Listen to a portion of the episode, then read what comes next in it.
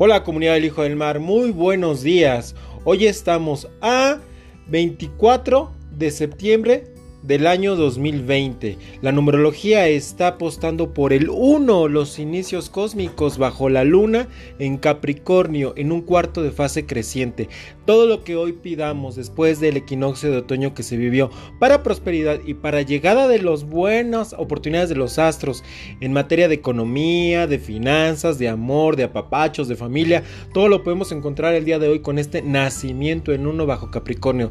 Recordemos que Capri, Capri es un signo de tierra totalmente, pero también tiene a Saturno, por lo cual Saturno nos está diciendo que lo hagamos de manera directa y sin temor, sin complicaciones. El día de hoy apostamos por esta numerología, el hijo del mar. Disfruten su día. Namaste.